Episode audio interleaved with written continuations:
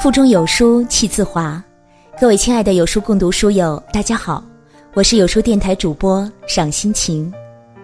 有书共读本周共读的书是《工作前五年决定你一生的财富》，欢迎大家下载有书共读 App 收听领读。今天要分享的文章是来自一直特立独行的猫，我的前半生，我养你是世上最毒的情话。如果你喜欢，不妨在文末点个赞呢。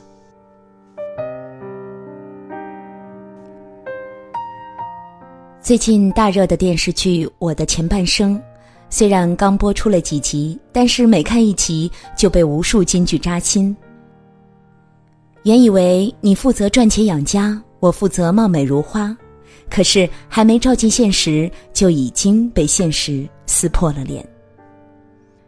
这部剧讲的是三十五岁的罗子君，大学毕业工作了半年，就听信了老公“我养你”的鬼话，从此当上了只会买买买的全职太太。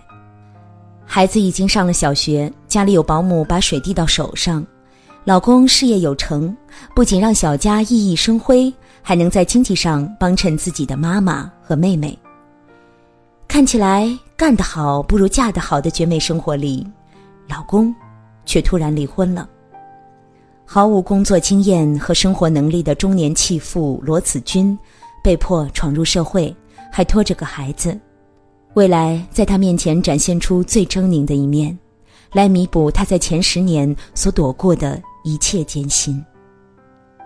子君在好友唐晶和贺涵的帮助和鼓励下，终于明白，上班对于一个女人来讲，是一个女人保持勃勃生机的底气。和力量，心甘情愿的接过老公给的钱来生活，但是日复一日的原地踏步，终究抵不过年老色衰还带着孩子的办公室小三儿。罗子君无法为不断往前走的婚姻承担任何的生活之重，也终于换不回老公对这段婚姻的留恋和珍惜。你以为他一直是一个傻白甜吗？虽然貌美如花的罗太太一直对老公“我养你”的承诺深信不疑，但是一直没有人生进步的她，内心早已经鸡飞狗跳的敏感了。她深知自己比起办公室里的那些衣着光鲜、脑子灵光的女人们，一点吸引力都没有，但是依然长期生活慵懒的她，除了对老公每一个细节的搜索，别无任何他法。她买来老公舍不得买的高级沙发，她在哭泣后换上精致的衣服，她认为是自己对老公关心不够。最终，她以给老公半年一年的时间离开婚外情作为最后的救命稻草。昔日口口声声说爱自己一辈子的老公，依然不回头。如果说刚开始的时候，观众们对子君讨厌又心烦。大体是因为子君的生活其实就是自己梦想的一切，不用上班老公疼爱，孩子乖巧，用人听话，简直嫉妒到飞起了。但是，当子君彻夜无眠的哭泣后，所有的观众又开始集体可怜他了。其实不是可怜子君，而是对这种衣来伸手、饭来张口的生活所造成的悲剧后果的。后怕。幸好啊，自己没有过上这样的富足生活；幸好啊，自己没有落到这步田地。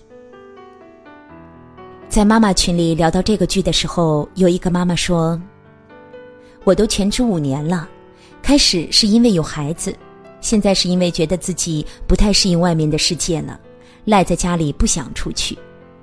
虽然婆婆和老公有一点微词。”但是好歹还算过得去吧。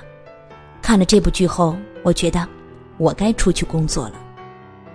其实看到这部剧的前十分钟，我就想到了自己刚刚离完婚的同学。一模一样的场景，除了没有小三儿，全部完全一样。你以为这只是一部戏呀？其实现实里早已比比皆是了，甚至比电视剧更落魄。一模一样的毕业后就没有上班一直在家里做全职太太，看韩剧、打牌、看八卦小说。十年，已经创业的有模有样的老公看本历史书，想要和他交流，老婆只能聊《还珠格格》。回家聊聊上班遇到的事儿，老婆完全听不懂，只会说一句：“那就别干了呗。”说的好容易啊，别干了，谁来养家？谁来养你呢？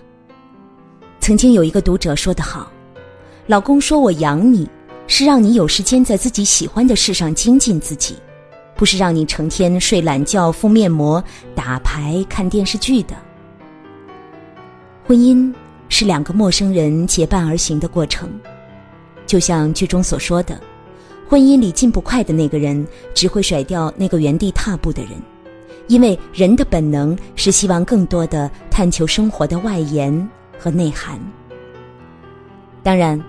婚姻里的进步并非一定要齐头并进，但起码都是要在原先各自的基础上有进步。工作、生活、爱好、打扮，总归要有一样啊。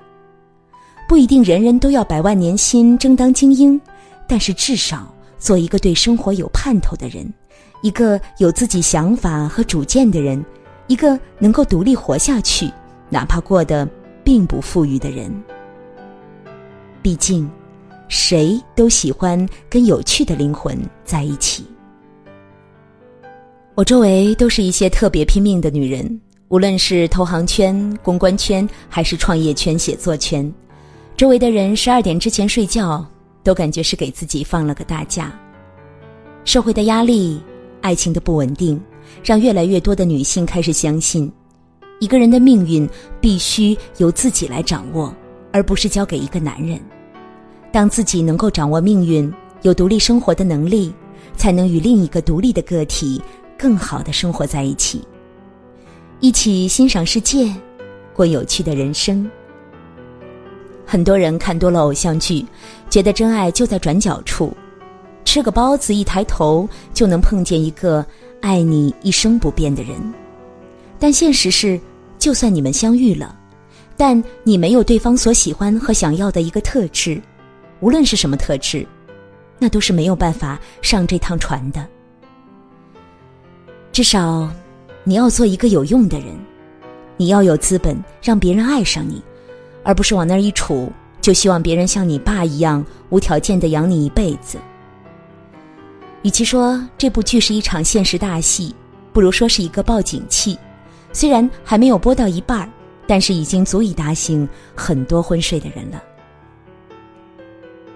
有天下午，朋友跟我说：“我觉得工作里感觉闲了就会很有危机感，分分钟觉得哪里不对，觉得没在学东西就很心慌。但是工作和赚钱真的是有底气呀。”是呀，现实生活让现在的女人越来越累了。她们害怕没有进步。害怕薪水追不上自己的欲望，也害怕靠男人靠不上还失去了自己，也害怕一生碌碌无为毫无建树，完不成人生梦想。但是比起以前很多抱怨的女人，又要生孩子，又要带孩子，还要工作做家务，和她们不同的是，那些努力又很拼的女人，却是越累越精彩。他们开自己买的车。背自己买的包，做自己喜欢的事，去自己喜欢的国家旅游。越来越多的女人不再为谁牺牲自己，也不用再取悦谁，她们要做的就是取悦好自己，成为一个灵魂有趣的人，才能吸引和过上有爱又自由的人生。就像这部剧中后期的子君走进了职场。在朋友的帮助下，过上了独立又漂亮的生活。你以为这部剧仅仅是为了告诉你一个刻薄的现实？你以为这部剧仅仅是告诉你不学无术就要被抛弃的凉薄？不，这部剧其实是想告诉千万个女性：你负责赚钱养家，我负责貌美如花，早就进阶到下一个阶段了。新时代的女性，或许才能让我们活得漂亮而又有趣。那就是上得了厅堂，下得了厨房，杀得了木马，翻得了围墙，开得起好车，买得起好房，斗得过小三儿，打得过流氓。风里飘雪的花，在记忆之中发芽。那些红色、绿色，我们的青春年华，志向无限远大，转眼已各奔天涯。独自走在街上，只看见曾经的晚霞。更多美文，欢迎关注微信公众号“有书”。从清晨开始，与一千万书友组队对抗惰性，记得在文末点赞哦。我是赏心情，我在美丽的渤海之滨山东龙口给您送去问候，用我的声音让您安静而丰盈。是否也在寻找梦的家？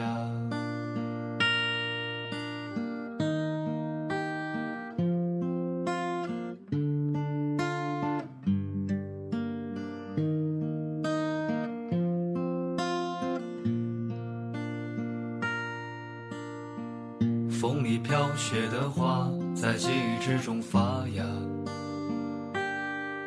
那些红色、绿色，我们的青春年华。志向无限远大，转眼已各奔天涯。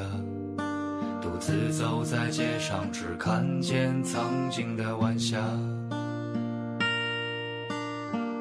时间似流水，催促我们长大。年轻的心有了白发。当初的人啊，你们如今在哪？是否也在寻找梦的家？时间似流水，催促我们长大。年轻的心有了白发。当初的人啊，你们如今在哪？是否也在寻找梦的家？